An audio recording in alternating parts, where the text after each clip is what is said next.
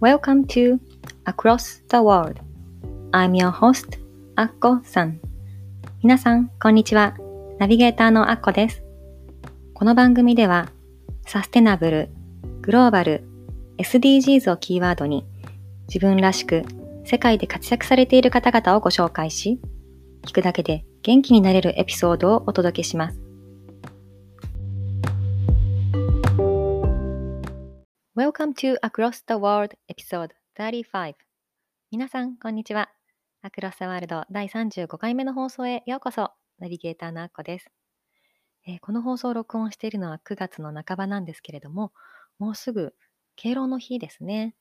えっと、20日の月曜日は祝日で、そして23日もまた祝日で秋分の日。日本ではね、シルバーウィークと言われる週で祝日が2回もあるのでね、なんだかあのどこか出かけたくなってしまいますが、まあ、東京は残念ながらね、あのまあ、日本各地あの緊急事態宣言がコロナで出ていたりするので、なかなかね、じゃあ旅行に行こうっていう感じではないかもしれないんですけれども、今ちょうどね、9月の20日から、あの、お彼岸の時期でもありますね。えー、お彼岸といえばおはぎですね。おはぎを持ってお墓参りに行ったりする時期ですけれども、今年はね、あのコロナでもしお墓が遠かったらお墓参りには行けないという方もいらっしゃるかもしれませんが、自宅で、まあ、おはぎ備えて、亡くなった方に思いを馳せる。うん、そして、今、その祖先がいるから、自分が今いるってことに感謝をして、この今を大切に生きるっていうことをまた改めてね、あの、気づく、そんな時期だとも思うんですけれども、23日の秋分の日は、この彼岸の中日と言われる、この彼岸のね、期間のちょうど中日にあたる日ですけれども、この秋分の日っていうのは、まあ、このお墓参りに行ったりする日だけではなく、この先生術的にある節目だそうなんですね。私もなんとなくそのことはどこかで聞いたことがあって、でも今年の秋分の日は、この星的にはどんなメッセージがあるんだろうとか、あの、じゃあ今何をしたらいいんだろうっていうのを、前回ね、インタビューをお届けした中川博恵さんに伺っています。他にも、博恵さんがヒーリングセッションを通して伝えたいこと、そしてヒーラーとしての喜びや楽しみについても伺っています。そして彼女が死ぬまでに実現したい2つのことも伺っていますので、ぜひ最後まで聞いてください。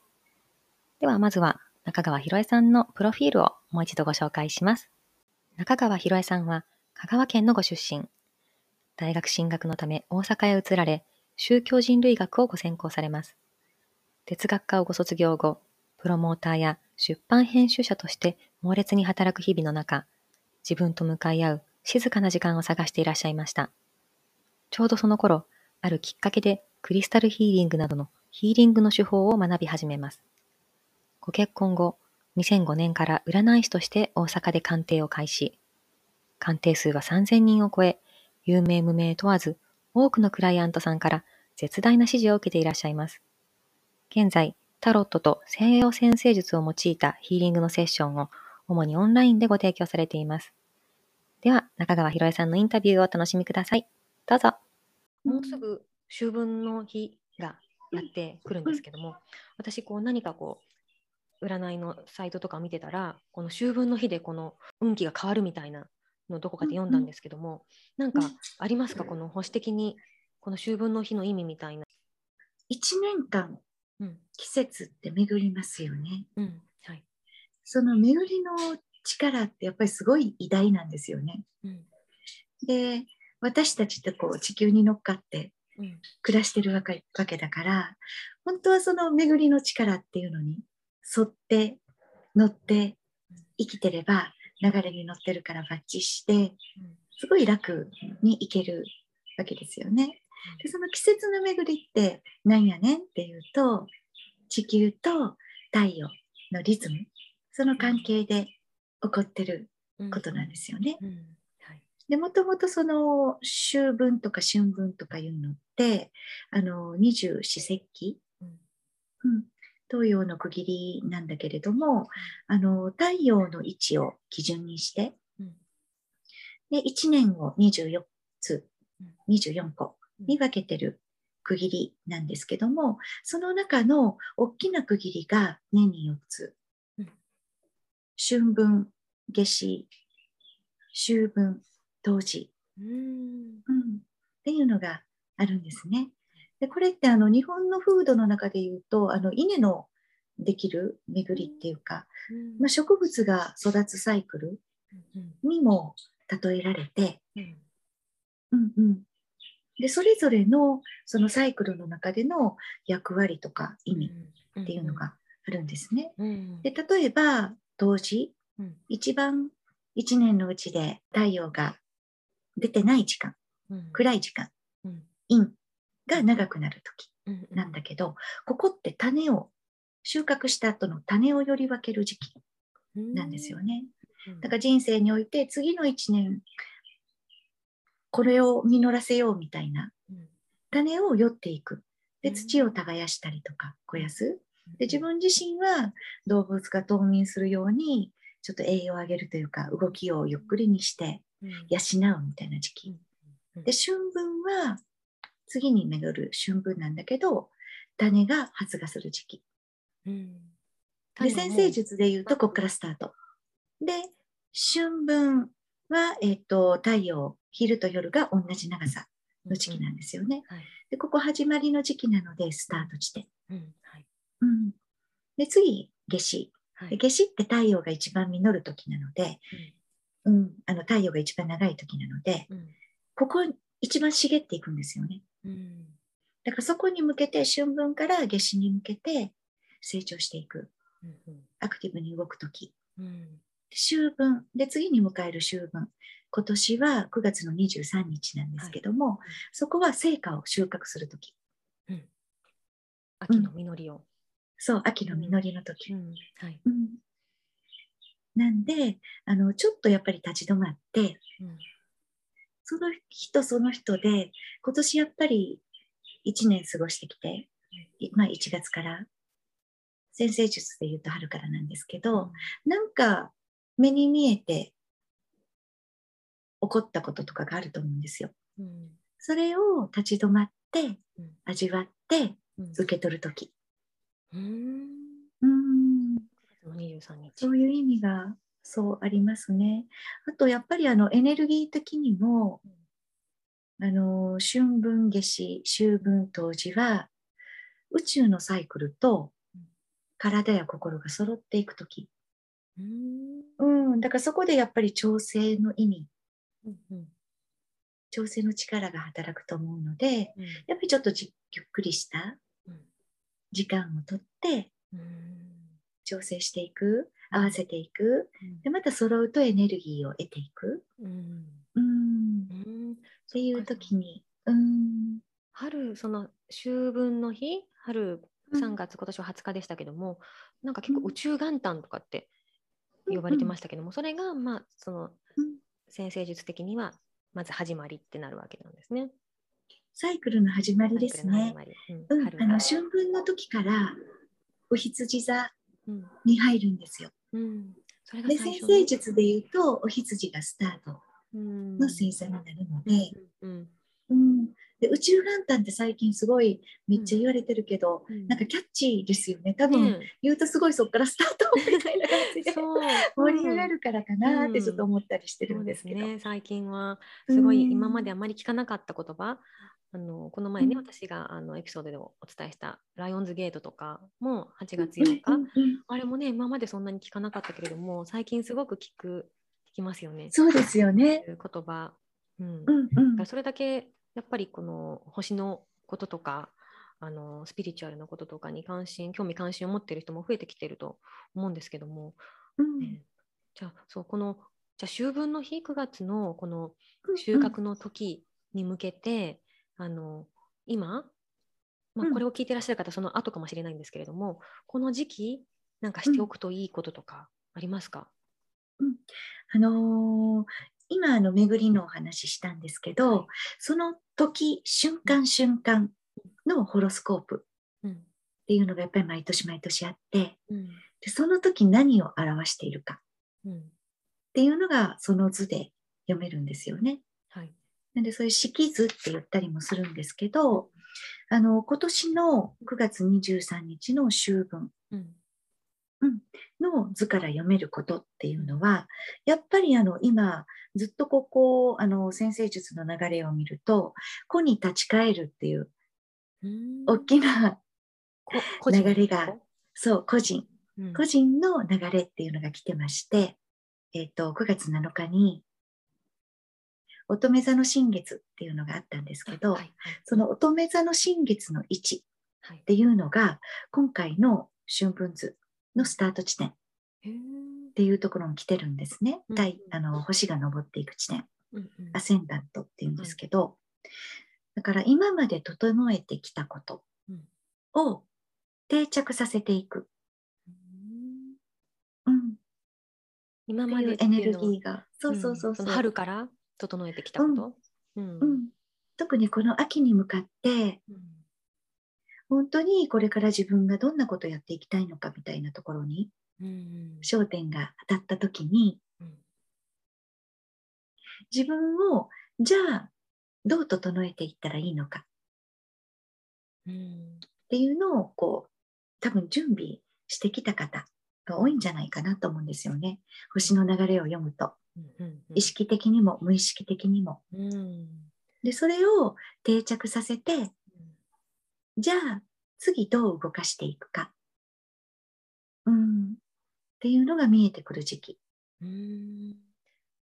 この8月の,、うん、あの 9, 月の7日の乙女座新月のことも、うん、あのひろぽんさんのサイト、ハロートゥルーミーって書いてある。ね、あのサイトにもすごい詳しく書かれてあありがとうございます。す。ごい参考に書きました、させていただいたんですけども、あそこにも確かすごい乙女座新月で、この調整ですよね。うん、自分を整えるみたいなことがね、書かれてましたけども、まあ、その流れで引き続きこの秋分そう調整してきたことが定着して、で秋分図で言うと、太陽が一室っていうところに入ってるんですね。はいですごく近くに火星があって、うん、めちゃくちゃ強めというかゴリゴリというか、うん、っていう太陽になってるんですよね。うん、これあの自分のアイデンティティとか、私ってこんな人とかこんな風にやっていくわっていうところに焦点が当たってるので、うん。じゃあ今年後半に向けて自分何やりたいの？っていうのにこうフォーカスしていっていいと思うんです。時期的に。うん、あの私はそれを聞いてあの、うん、私は結構、まあ、子供がね、まあ、3人いることもあってもうすぐにあの、うんうん、こう子供の方にフォーカスしちゃうんですよ。うんうん、でなんか自分にフォーカスしているとなんかそれは、うん、わがまま母としてなんかそれは自分にフォーカスあんまりしちゃいけないかなみたいに思う、このなんだろうなこのママギルトみたいなね。あの、うん本当はこうしたいんだけどでも子供のためにこうしなきゃみたいな結構そういうことが多いんですけども、この秋秋分図のこの太陽が一室とかそういうのからいくと、うん、もうそれは置いといて自分を整えて自分にフォーカスしていいっていうことですか？それを、うん、あの上手なこう調整点を探すみたいな感じだと思います。まずだってあこさん今あの母親だから子供にフォーカスしなくちゃいけないみたいな、うんうん、なんかちょっと罪悪感、うんうん、みたいなのを感じてらっしゃいますよね。うんうん、それってやっぱりあのジェンダーギャップっていうか日本のちょっと集合無意識っていうか そういうところが社会的圧力、うん、そうそうそうそう。ちょっと自由になって、うん、もう行ったよっていう時にそろそろ来てると思うんですよね。うん、でその自由っていうのって、あの決してわがままとか独りよがりではなくて、調和的な距離の取り方を学ぶっていうことだと思うんですよ。うんもう私は好きなことこれからするわって急に弾けるのではなくて。なくて じゃあそれを尊重しながら、うん、子供のことも大事にしながら、うん、いい折り合い点ってどこなんだろう、うん、っていうのを探していく、でもその前に調整っていう力が働いてるから、多分フルでやろうと思うとみんな破綻しちゃう。お母さん忙しいから。だから、厳選していくと思うんですよね。ん？何が？厳選していく。抱えてるものの中から、これ大事だから残すけど、これは多分子供さんでもできるからやってとか、ここは目つぶっとこうとか、なんかそのあたりの選び取る作業があって、整えを得るっていうことだと思うんですよね。そうかそうか。うん、私、確かにそう言われて、結構、私の思い込みっていうか、私がしなきゃみたいなのが勝手に思い込んでるところがあるけども、もう実際でひろぽんさんとこのお子さんとうちの子供ほとんど同い年同じね年代で、もう次男とか中1だしもうそろそろ自分でできるんですよね、うん、本当は。そうそうそうそう。うん、うん、であの任せてくれる方が楽しいかもしれないし、うん、自由に。ね、うん、いつまでもなんか小学生扱い子供扱いして、ねいるとやっぱり子供も成長できないし、うん、私も自由になれないし、うん、こうそうだから私の思い込みではなくって、うん、その、うん、委ねてちょうどいい、うん、ちょうどいいところ。ちょうどいい力の配分っていうか、うん、ちょうどいいところのアップデートですよね。うんうんうん、そうですね。確かに、うんうん、少しずつしていって、自分の日を。そうそう。で今回の秋分図は風のグランドトラインがちょうど太陽、うん、うん、あの近くにある火星のあたりとあの風のグランドトラインができてるんですよね。うん、水亀にある土星と、うん、双子座にあるドラゴンヘッドと。うん、で去年の、そうそうそうそう年末に風の時代っていうの入ったんだけれども、はい。その子に立ち返るというか個性個個人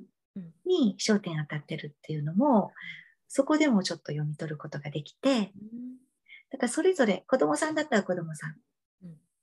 あっこさんだったらあっこさん、みたいな感じのそれぞれが本当にちょうどいいところをそれぞれのいい距離感で探っていって、それぞれ独立してるみたいなやり方ができるのかなって思います。そのグランドトラインっていうのはいいサインなんですか？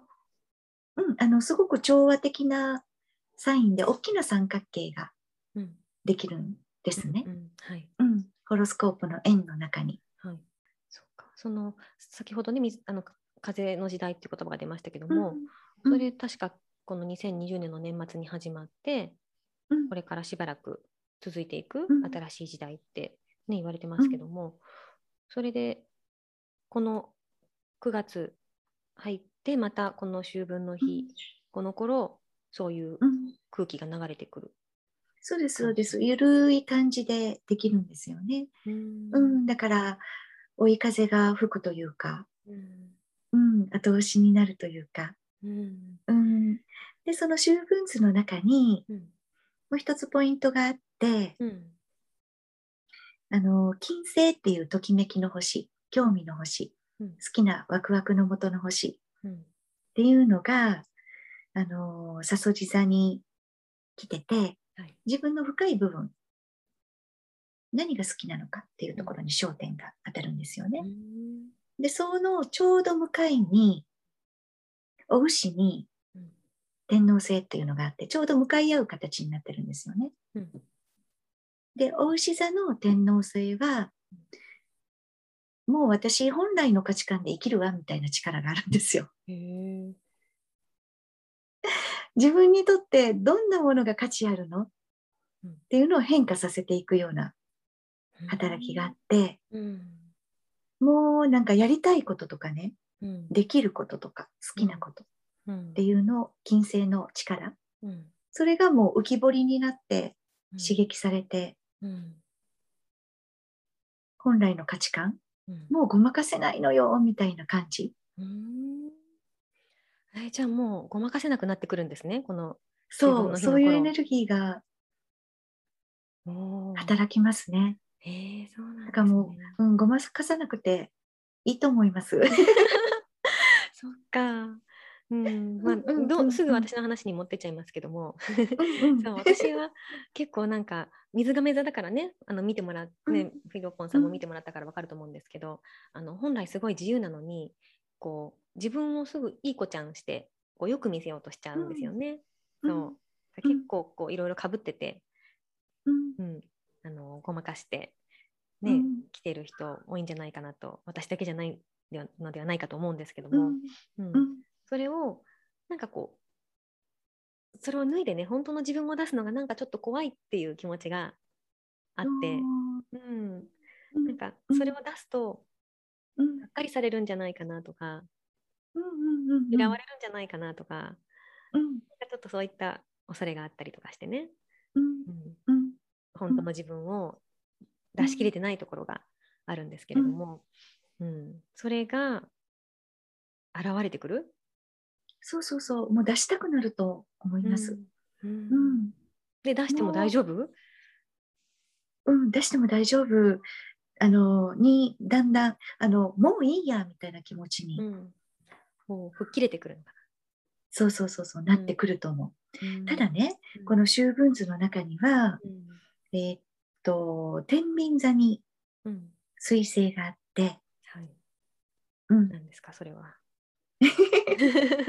天秤座に彗星があって、はい、うん、お羊座に向かい合うところに月があって、はい、でもう一つ冥王星っていうすごいあの死と再生って言われるちょっと強烈な星と、はい、結構厳しい角度をとってるんですね。はい。うん、だから心の葛藤っていうのは表に出てくると思うこの時期で。うん、うん、いろんなものが現れてくるんですね。そうそうそうそう。だからごまかせなくなったりとか自分、突き進んでいきたい気持ちになった時に、うん、なんかここはどうしても手放さなくちゃいけないとか、うん、ここはどうしても話し合わなくちゃいけないとか。うん、なんかそういう心の葛藤が出てくるような感じはあります。だから調整が必要なんですね。そうそうそうそう。そこをどう付き合って、ねやっぱり揺れたりするわけだから。うん、うんうんうんうん。本来の自分を素直に出せるように自分を整えていく。うんうん、それでいろんな、まずね秋分に向けてみたいなね。うん、秋分前後でともでもいい,、いいので、そうですね。そしてこの実りの収穫。これまでの、ね頑張ってきたこととかをしっかり身につけて、冬に備えるって感じですかね。もしかしてその収穫と自分が思えるものが、本当の自分の価値観で大事だなと思ったりとか、うん、いいなってあこれ嬉しいなと思うことかもしれないですね。うん、うん、ね星から見えることはいろいろあるんですね。面白いですよね、うん、うん、自分と照らし合わせられるから。うん、本当その時々あの例えばね占ってもらう人とかもその時の、うん、見てもらう時の星の配置も違うだろうし、うん、あの、うん、その時その人が知りたいことも違うだろうし本当その時々で違うから、うん。本当人間も自然も何にも変わらないものはないっていうかね、うん。面白いですよね。いつもこう。楽しい。面白いですよね。うん。うん、そうだそうだ。あそうであのひろぽんさんに聞きたかったのがそのこの、ヒーラーとしてねこのいろんなタロットとか先生術で人を見ながら、こういろんな読み取れることをお伝えしていくわけじゃないですか。その中でこのひろぽんさんのこの喜びとか楽しみって何ですか、うん、私あのサイトの方にも書いてるんですけど、うんうん、自分を生きるただそれだけでいい、うん、って書いてるんですけど、はい、もうみんな本当にそれだけでいいと思うんですよね。うん、うん、だからそういう人を増やしたいな自分を含めてなんですけど、うんうん、思っていて、うん、でもそれなれないのって、うん、さっきあこさんが言ったように、うん、こうお役目的な価値観に 知らず知らずとらわれてたりとか、うん、なんかいろんなズレとかね、はい、違うものっていうのがくっついてきちゃったりして、うん、で行き詰まったりとか、うん、苦しくなっちゃったりとかしてるわけで、うん、賢くなるにつれてね、そうそうそうそう。子供の時はそんなの考えなかったのにね。そうそうそうそう、うん。でそういうのをちょっとでもねなくなってとか軽くなってとかね、うん。うん、でそうするとやっぱり嬉しいじゃないですか。単純にね。うん、うん。だから笑顔になったりしてくださる方もいっぱいいて、うん、うん、なんかそういうのを見ると、あ、よかったって思いますね。嬉しいって。うん。うん。なんかごまかしている人が減るっていうか、うん、その自分のごまかしに気づいて、うん、あ、自分これでいいんだみたいな。そうそうそうそう。こんな人がひろぽんさんのセッションを通して増えるってすごい、うん、その時間の中でね、うん、すごいことですよね。そういう瞬間が、うん、訪れて、うんうん、ちょっとでもね、うんうん、みんながそうやって本当の自分をなんかただ生きることができたら、うん、なんかすごい私は世界が平和になりそうな気がしますね。うん、うん、優しくなりますよね。うん。うん。うん、自分自分にも。自分を受け入れるってことはやっぱりこう他人も受け入れるってことにもね、つながりますもんね。うん、うん、なんか苦しい時とか必死な時とか自分以外のことを一生懸命やってる時って硬、くなってるじゃないですか。うん、体もねそうそうそうそうそう、うん、だそういうのが取れて、うん、自分らしいっていうか自分生きてると自然体なわけでしょ。はい、で、さっき言った季節のサイクルも自然でしょ、うん、でこう自然だと、もう何にも力がかかってないから、うん、こう自然に周りに目がいったりとか もっと範囲が広くなれば自分が乗っかってる地球の環境に目がいったりとか。うん、そうかそうか。そうそうそうそう。ただ自然に生きていれば、自然といろんなことに目がいって、そうそうそうそう、みんなに優しくなれたり、地球に優しくなれたり。そう。うん、するということでそうなるといい状態だからいい状態っていうか本来の状態だからやれることが増えるんですよね自分が。あ確かに、うん、うん、変なところにいらないパワーをね使ってないってことですもんね。そうそうそうそう、う。ん、だから周りの人にちょっと優しくなるっていうか手助けできたりとか、うん、そういうのが循環してる社会って優しいじゃないですか。うん、確かに。なんか自分をこう犠牲にしたりこう、うん、いろんな自分以外のこととかに一生懸命フォーカスいってると、うん、心がギスギスしたりして、ね、自分にも他人にも地球にも優しくなれないっていう行動に、ね、なっちゃいますもんね。うん、で私お母さんなんで、私も時々思うけど、なんかあの自分ばっかり家事とかやってると、なんで私ばっかりしんどいのよとかって思うでしょ。そうすると優しくないよね。うん、うんうん。だから自然とみんなで協力できたらいいなと思うんだけども、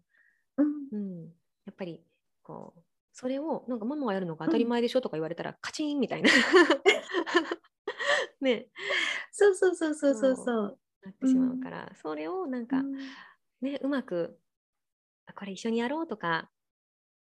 こう、うん、うまくやったら褒めてあげるとかこういろんなやり方で、うん、こう一緒に循環してできたらいいですよね。うん、うん。ね、まずは。そのあたりから変わっていくといいなと思ってます。うん、うん、身近なところから、うん、今いるところから、うん、うん、確かに。あの価値観的なところから？うん、いやそんなね人の今を生きる自分を生きるっていうことを伝えてね、いらっしゃるひろぽんさん。うん、なんかそう私あの最近あの他の方にも聞いてるんですけどもそんなひろぽんさんがこう、死ぬまでにしたいこととか何かありますか、うん、えっとね、うん、今私万博公園の近くで住んでて、はいはい。うん、結構自然豊かだし、うん、家も結構自然素材、取り入れてるお家で暮らしてるんだけど、もっと自然の中で寝たり起きたりしたい、そういう生活に変わりたいです。もっと自然の中に。うん、うん。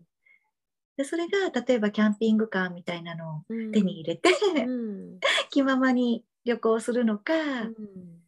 それともなんかちょっとね自然なところに移るのか、うん、もしくはちっちゃい何か手に入れるのか分かんないけど、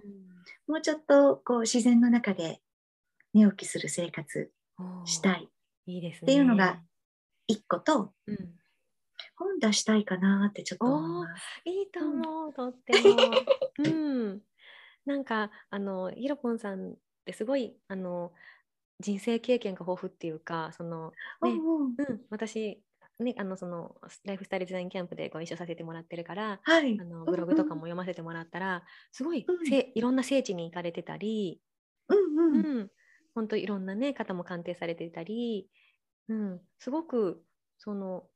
経験豊かでいらっしゃるから、本当そこからひろぽんさんだからあの感じたこととか、うん、うん、伝えられることって絶対たくさんあると思うのでぜひ、うん、うん、何か本に、ね、なったらいいですね。うん、ねなんかあのブログとか、ね、書く機会がサイトを作って、前よりもちょっと増えて、で書いとく書いていくとなんか楽しいなみたいな、うんうん、そうやっぱり編集とかされてたからかな。なんかそのやっぱり文章を書くっていうのも上手だし、うん、あ本当に、いやめっちゃ嬉しいです、うん、やっぱりそういうのってセンスもあると思うから、うん、ぜひぜひ実現してください。あはい、そうかね。あのもっともっと話していたいんですがあっという間にね、こう時間が経ってしまったので、はい、本当ですね。ね。うん。楽しくって本当もっとね聞きたいことはあるんですがそんなねひろぽんさんともっとじゃあ私も見てもらいたいとかあの、うんうん、もっとひろぽんさんのそのねブログも読みたいとか、はい、あのそういった方がひろぽんさんとつながるには、うん、えーと、どこを一番見たらいいでしょう？あえっ、ー、とサイト、うん先ほど話に出た。8月8日の、うん、はい、うん、新月の日にオープンしまして、はい、こちらのサイトを見ていただいたら、うん、うん、あのつながれるようになってます。はい、はい、えっと中川ひろえドットファンですね。FUN。はい、そうです。ありがとうございます。サイトで、はい、中川ひろえとか検索していただくとね、あの出てくるそうですね。なんかアルファベットで、うん、検索していただくと出やすいかもしれないですけど、ここからセッションの予約もできますよね。あはいあのご予約っていうところを押していただくと、セッションの予約もそのままつながってできるようになってますし、うん、うん、あの SNS とかもちゃんとリンクのところを作ったので、はい、うん、うん、フォローしてもらって。そうそう、フォローしてもらったら全然、うん、つながりましょう。うん、ぜひぜひ、あの、この、あの、ポッドキャストもね、詳細の方にも貼らせていただきますので、はい、ありがとうございます。つながっていただいて、なんか、あの、ひろぽんさん、すごい、あの、ナチュラルライフ、うん、あの、発酵のね、うんうんうん、こととか、こう、はい、普段の、あの、生活もすごく素敵だなと思っていて、そういうあの自然なライフスタイルもね垣間見れるので。ありがとうございます。うん、ぜひあのうん。つながっていただけたら、はい、いいと思います。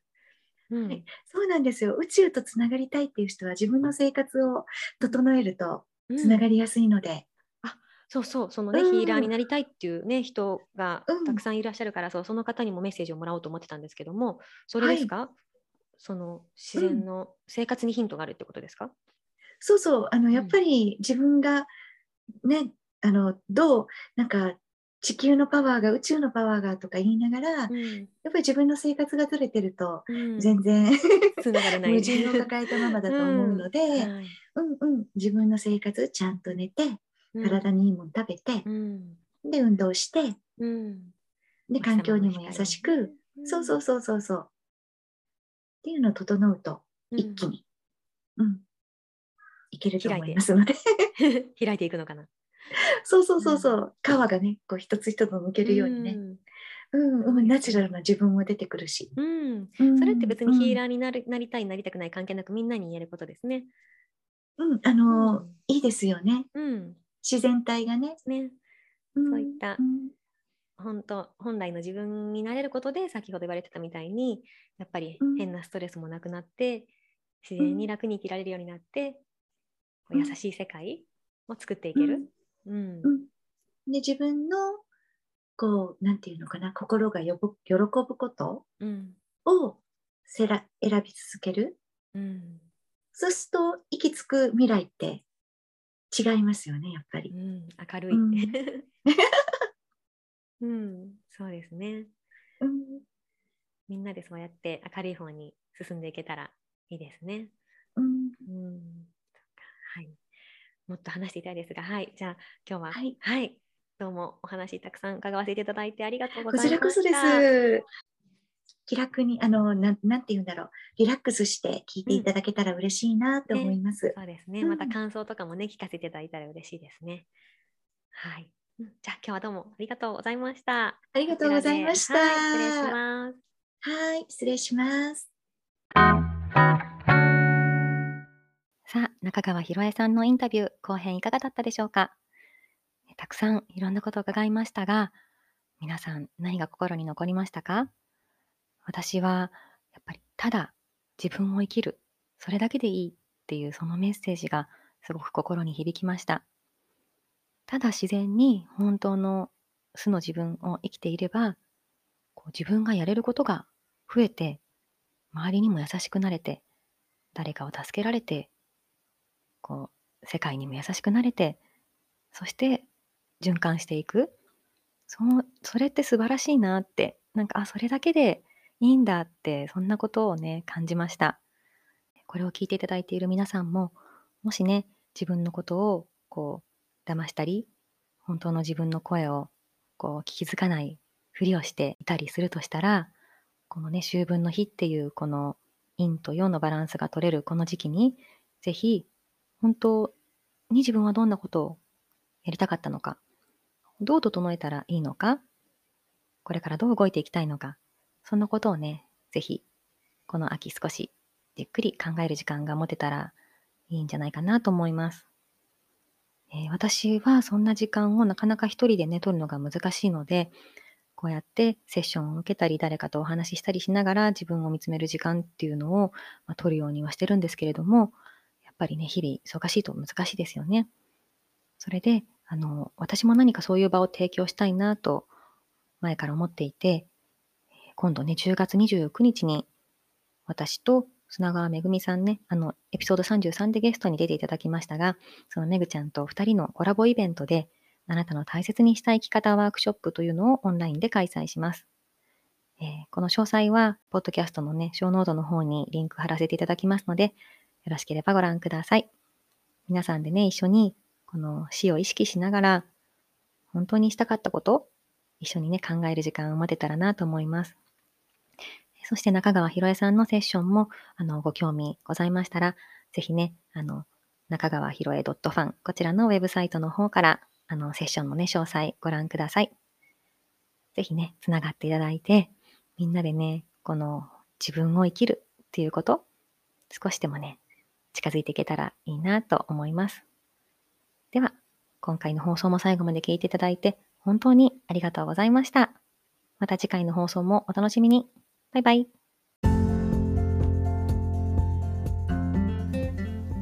Thank you so much for listening today's episode. 今日のエピソードはいかがでしたか？ぜひ皆さんからのご意見を伺いたいので、番組ホームページ www.acrossg.net こちらからご意見、ご感想をお聞かせください。番組の Facebook グループもございます。Across the World Community というのがございますので、ぜひご参加ください。番組の登録もお忘れなく。この番組を楽しんでいただけたら、ぜひお友達にもご紹介してくださいね。昨日よりもちょっと誇れる自分に。では、次回もお楽しみに。